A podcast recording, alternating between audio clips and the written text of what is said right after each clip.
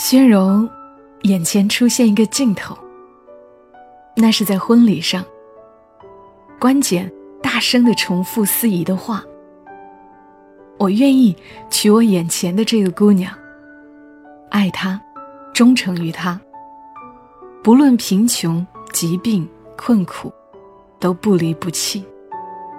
我们一生相随，直至终老。”每一个故事都是别人走过的路，做人如果没梦想，那个有微笑的抚慰，从一数到十，你爱我有多少？也有泪水的滋润。默默到来，故事如你。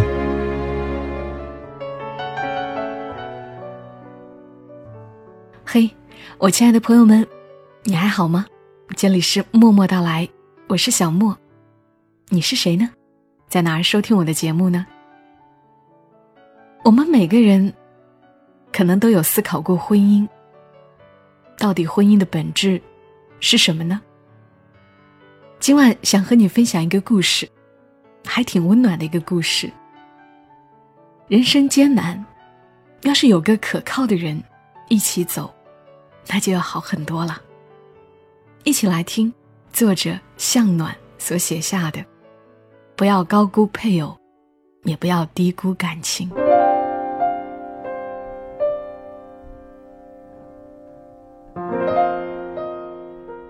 故事的女主人公，她叫做薛柔。薛柔的手抖了一天。快下班的时候，她想打完手头的文件，可是手抖的打不成字儿，她只能作罢。薛柔从公司出来，犹豫着要不要去医院。最终，她还是放弃了。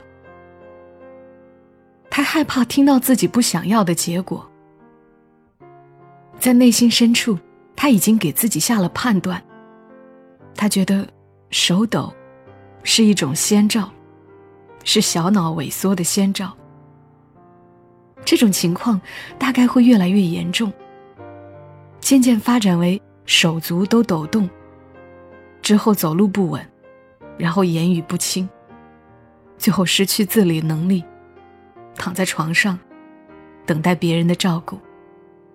当一个对身体失去控制的人躺在床上，他是没有办法保全尊严的，甚至没有办法选择活着，还是死去。薛柔在打开家门之前，做了三次深呼吸。她要保持平静。她不想让关简看出自己有任何异样。他害怕打破生活的平静。目前这种正常的生活状态，能多保持几天，就多保持几天吧。拿着钥匙的手一直在抖。不过总算还能打开门。薛柔进了门，关姐正坐在沙发上看手机。听到声音，头也没抬，只问了一句：“今晚吃什么？”关简即便回家比薛柔早，也不会做饭，只会刷着手机等他回来。结婚七年。他很少下厨房，因为不善厨艺，也因为习惯于薛柔做饭给他吃。薛柔一路上都有些恍惚，所以忘记买菜，只能走进厨房，看看有没有现成的食材。他做饭的时候，关简像往常一样，没有进来帮忙。薛柔想。如果有天自己不能做饭了，关简生活能力那么差，会有耐心为他做饭，端到他的病床前吗？大概不会吧。当年母亲病倒之前，和父亲感情算是不错的。可是母亲一躺数年，消磨掉了父亲所有的耐心。母亲在生命最后的时光里。曾经跟薛柔说过：“不要高估夫妻之情。人呐，都是自私的，没有人会耐心伺候另一个人一辈子。母亲年轻时美丽能干，把家庭打理得很好。她相夫教子，和父亲也算是举案齐眉。可是小脑萎缩后，她完全像是换了一个人，从身体功能渐渐丧失到完全不能自理，她整个人就如同失了水分的花朵，迅速干枯，内心也变得阴郁。母亲刚病倒的时候。薛柔还在上高中。他记得起初父亲对母亲很有耐心，给她喂饭，给她听歌，跟她说话，哄她开心。父亲告诉薛柔：“妈妈会好起来的，只要我们悉心照顾她，奇迹会出现，她会好起来的。”可是事与愿违。母亲非但没有好起来，身体还每况愈下，终至完全不能自理。面对无论如何细心护理都无法恢复，甚至情况越来越严重的妻子，父亲的内心产生了绝望。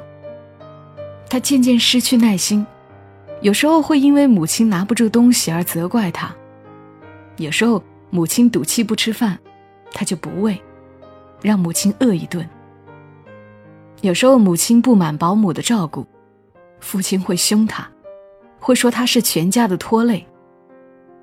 甚至后来，他跟寡居的程姨有了一些感情瓜葛。那会儿，薛柔怨过父亲，对父亲的一些行为很失望，尤其是父亲跟程姨的感情让他很不解。他常常想起。年幼时父母恩爱的样子，他想，当年父亲娶了母亲，难道不曾想过要相爱一生吗？母亲生了病，父亲就要从情感上背离他吗？薛柔对父亲越来越冷淡，甚至有若干年，他不再喊他父亲。母亲去世后，他干脆来到这座距家千里的城市。在这里工作和生活，远远的离开了父亲。可是后来，薛柔结了婚，随着年龄不断增长，经历了人间种种，她开始渐渐理解父亲。母亲生病后，已经不是一个正常的妻子，与父亲没有了情感互动，无法给父亲温暖与关心。甚至连康复的希望都没法给父亲。久病床前无孝子，夫妻也是一样的。父亲也是个凡人，他也有烦躁的时候，也有绝望的时刻。寻常夫妻尚且会有矛盾局语，又怎么能要求他在久病的妻子面前永远保持耐心呢？父亲。也有孤单无助的时候，也有正常的感情需求。在他绝望痛苦的时刻，他也希望有个人来安慰。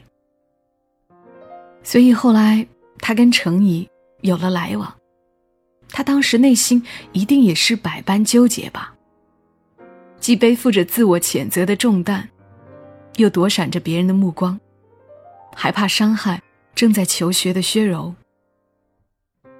薛柔记得，那会儿，父亲跟程怡只是悄悄来往，小心翼翼，生怕被他知道。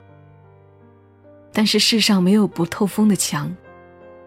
作为朝夕相处的一家人，他又怎么会不知道？薛柔后来还是知道了这件事。他当着母亲的面指责父亲，母亲躺在床上。无声的流泪，父亲在他的责难声中深埋了头。直到若干年后，薛柔才明白，趋利避害是人的本能，谁也不能只付出而不想得到，只顾及了别人而忽略了自己。即便是曾经恩爱的夫妻，母亲在病床上躺了那么多年，父亲虽然没有十足的耐心，但是也没有真的不去照顾她。直至母亲去世，他不离不弃，维护了家庭的完整。这应该也算不易了。薛柔后来渐渐原谅父亲，虽然不经常回家乡去看望父亲，但是偶尔也会打电话回去问候。父亲跟程怡在一起生活，他没有祝福，但也没有反对。虽然这些年薛柔渐渐释怀了很多事情，但是他心里一直埋藏着一颗定时炸弹。他觉得这颗炸弹随时都有可能引爆，把他的坚强，把他苦苦经营着的生活，炸得灰飞烟灭。母亲病重的样子，是埋在他内心深处的恐惧。他知道小脑萎缩是一种遗传性疾病。他有百分之五十被遗传的可能。如果有一天，他像母亲那样躺在床上，情况会如何？父母多年的夫妻尚且有一些不堪，他和关姐呢？七年的婚姻，能换来病榻前几日的温柔？薛柔忍着手抖。做了一顿饭，只有一菜一汤，有些简单。关简倒没有抱怨什么，只说了一句：“汤有点咸了。”薛柔和关简结婚七年，婚姻正进入疲惫期。两个人在一起，新鲜感与激情早已褪去，没有了取悦对方的动力。可说的话，似乎也越来越少。很多时候，两个人面对面坐着吃一顿饭，中间一句话都没有。今晚，薛柔想起自己当年是很爱过关简的。那时，他一个人来到异乡，在陌生的城市里遇到他。关简高大健壮，聪明温暖。他像耀眼的阳光，把他的世界照亮。他热烈的追求融化了他的孤寂。他们的爱赶走了薛柔内心深处的恐惧，让他对未来充满希望。当他决定嫁给关简的时候，内心纠结过，纠结着要不要把小脑萎缩的家族史告诉关简。犹豫再三，他还是选择了隐瞒。是的，他当时内心是自私的，他害怕说了实话会失去这段感情，他害怕他们的爱情经不住现实的考验。另外，他的心里也存着一丝侥幸。他又不是一定会遗传这种病，也许他会一直健康，直至终老呢。那么现在。他又何必说这件事来扰乱自己的心，也扰乱关简的心呢？他后来偶尔会想，如果他当初说了这件事，关简还会不会跟他结婚？他发现自己拿不准。关简有多爱他，他不知道。他只知道，关简也是一个凡人。他们的婚姻也是一段平凡的婚姻。当这段感情褪去轰轰烈烈、缠缠绵绵的外壳，生活便日显平淡，甚至露出疲态。婚姻都会有疲惫期吧？可偏偏在这个时候，薛柔出现了小脑萎缩的征兆，这比他预计中来得早。他不知道。疲惫期的婚姻遭遇疾病，能够维持多久？关简低头吃饭，并没有注意到薛柔有什么异样。薛柔几乎没有夹菜，他怕关简看到他手抖。是的，现在的生活是有些平淡无趣，可是比起疾病带来的不堪，这份平淡也让人无比留念。能瞒一天，是一天吧。让这种生活持续的再久一点儿。关简，要是有一天我病了，你会怎么样？吃着饭，薛柔还是忍不住试探了一句：“病了？你病了吗？”关简头也没抬，问了一句：“我是说，如果。”如果要是我病了，比如说瘫痪了，你会怎么样？薛柔问：“你瘫痪？开什么玩笑？不可能的事情，干嘛要做假设？”关简跟薛柔不一样，他不喜欢想象和假设。如果我真的瘫痪了呢？薛柔却一定要刨根问底。关简这一次抬起了头，看了他一眼：“你瘫痪了？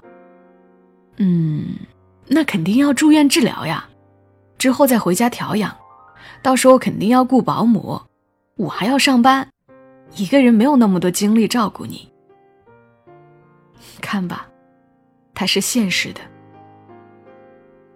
如果我处处都需要你的照顾，你会保证？”不对我发脾气吗？你会一直有耐心吗？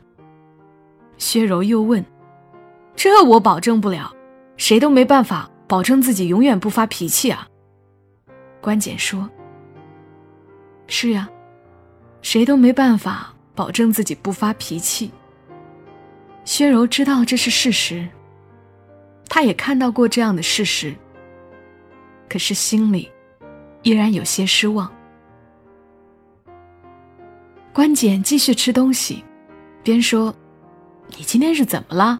做这些无聊的假设干什么？”“没什么，我就是随便说说。”薛柔说。关简自始至终没有注意到薛柔的手有些异常。早上，薛柔的手还在抖，抖得比昨天还要厉害。他虽然在努力控制。可是终于控制不住。刷牙的时候，手抖得拿不稳杯子。当啷一声，刷牙杯掉在地上，打碎了。那是一只瓷杯子，跟关简的是一对儿，拼在一起有一颗爱心。关简刚好走进洗手间，见他在收拾碎片，问了句。你是怎么啦？没什么，一个没拿稳。薛柔说着，抖着手收拾着碎片。可是手抖得太厉害了，他的手指被扎破了。关简终于注意到了薛柔的异样，他蹲下来，看到薛柔的手抖得非常厉害。你到底怎么了？关简问。没什么，就是手有点抖。薛柔说：“去医院。”关简果断地说：“不去。”他本能的拒绝：“必须去，手抖成这样，得去检查一下。”关简拉着他出了门。在车上，薛柔一直沉默，内心里充满了恐惧。他知道。一会儿去了医院，医生也许会宣布一个让他很难接受，而关简更难接受的结果。快到医院的时候，他想，必须让关简有个心理准备。于是对他说：“关简，一会儿检查结果，也许很吓人。”很吓人，关简说：“不过是手抖。”你先不要自己吓自己。薛柔鼓起勇气说：“关姐，其实有件事，我一直瞒着你。我有小脑萎缩家族史。我母亲在床上躺了八年。”关姐没有说话。薛柔说：“我知道，你可能会惊讶，会生气，因为我没有在结婚前把这件事告诉你。那时候我没有勇气说，我怕我们会因此分手。我心里存着侥幸，我觉得，也许我不会被遗传呢。可是没想到，这么快，我就有了小脑萎缩的迹象。”关姐把车停在医院的地下停车场，熄了火。他比薛柔想象的要平静得多。他说：“这件事，我早就知道了。你知道？对啊，我们结婚前回你老家的时候，你父亲告诉我的。”薛柔有些震惊。他想起婚前，他带着关简一起回老家。当时父亲提出要跟关简单独说几句话。他想，做父亲的，不过是要交代几句，让未来的女婿照顾好自己的女儿，所以也就没有阻拦。他没想到，父亲居然是说了这件事。他不明白父亲为什么要这样做。关简说：“你父亲说，你母亲得过小脑萎缩，行动不能自理的时间有八年之久。他说，你之所以不告诉我你母亲的病，是因为你爱我，怕失去我。但是他觉得应该把这件事告诉我，让我冷静的做一个选择。他担心一直瞒着我，有一天我知道了这个事实，会对你伤害更大。”他问我：“假如有一天你真的病倒，我能否承受这样的结果？”他说：“婚姻不是一时的两情相悦、甜蜜温存，还有未知的艰难、意想不到的困境，需要漫长的忍耐，需要责任和守护。”他问我：“当我知道你有百分之五十的可能会发生小脑萎缩，是否还愿意跟你结婚？”结婚后又是否能对你负责到底？薛柔想起当初父亲凝重的表情，也知道母亲的家族史不仅是压在他心头的石头，也是父亲的。不过，他也想起父亲最终脸上浮现出的释然，祝福了他们，说希望他们能够幸福，希望他们无论遇到什么事儿。都能不离不弃在一起。也就是在那一天，薛柔终于又喊了声“爸”。父亲在这一声呼唤中泪湿眼眶。从老家回来之后，他和关简就举行了婚礼。你早就知道这件事，那你有没有怪过我？你当初有没有犹豫过？薛柔问关简：“关简说，你父亲告诉我的那一刻的时候，我的第一感觉是吃惊，因为之前完全不知道这件事。但我很快坚定的对你父亲说，我决定娶你。那，那你不怕我生病，我中途瘫痪，我不能自理，我……”薛柔的手剧烈颤抖起来。关简把手放在他的手上，抓住。我当时没想过那么多，我只想跟你在一起。谁都有生病的可能，我们不能因为这样就斩断对对方的感情啊。那后来呢？这么多年，我们吵过那么多次架，难听的话也说过很多，为什么无论多么生气？你都没有拆穿过我。薛柔问：“说实话，后来我们在一起生活，我渐渐忘了这件事。薛柔，原谅我是个粗心的人，我没有想到这些年这件事一直让你有心理负担，一直让你心里不踏实。关简能够感觉到薛柔的手还在抖动，他用力握住，说：“薛柔，昨天你问，如果你病倒了，我会不会一直有耐心，能不能保证一直不发脾气？说实话，我没法保证，因为我不知道自己能不能做到永远不发脾气。还有，我生活能力没有你强，不太会做饭。”所以我也不能保证我的照顾会让你时时称心。但是薛柔，假如你病倒了，我会尽我最大能力照顾你，因为你是我的妻子。薛柔，眼前出现一个镜头，那是在婚礼上，关简大声的重复司仪的话：“我愿意娶我眼前的这个姑娘。”爱他，忠诚于他，不论贫穷、疾病、困苦，都不离不弃。我们一生相随，直至终老。他泪如雨下。医生的检查结果让薛柔惊讶，医生只是轻描淡写的说：“你之前提重物了吧？手抖是正常反应，因为你太紧张了。”所以加大了这种反应。您确定这不是小脑萎缩的前兆？薛柔问医生。医生说：“怎么会是小脑萎缩的前兆？我有家族病史，有百分之五十被遗传小脑萎缩的可能。”薛柔紧张的看着医生。我只能告诉你，目前而言你是健康的，放平心态。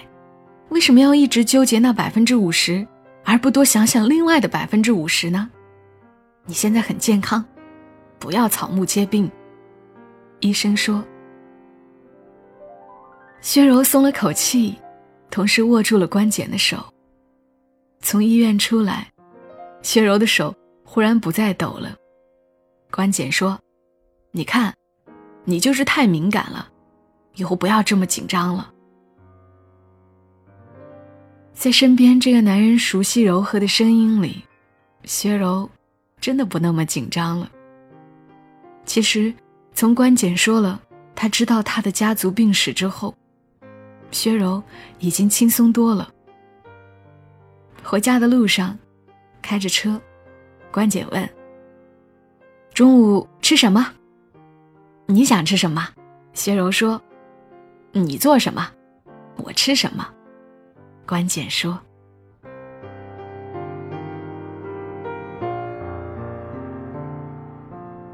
又是一个很长的故事，谢谢作者向暖的授权。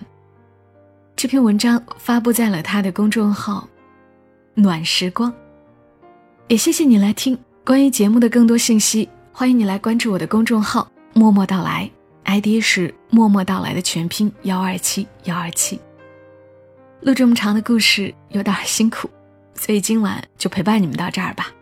祝你一夜好眠，小莫在长沙，跟你说晚安。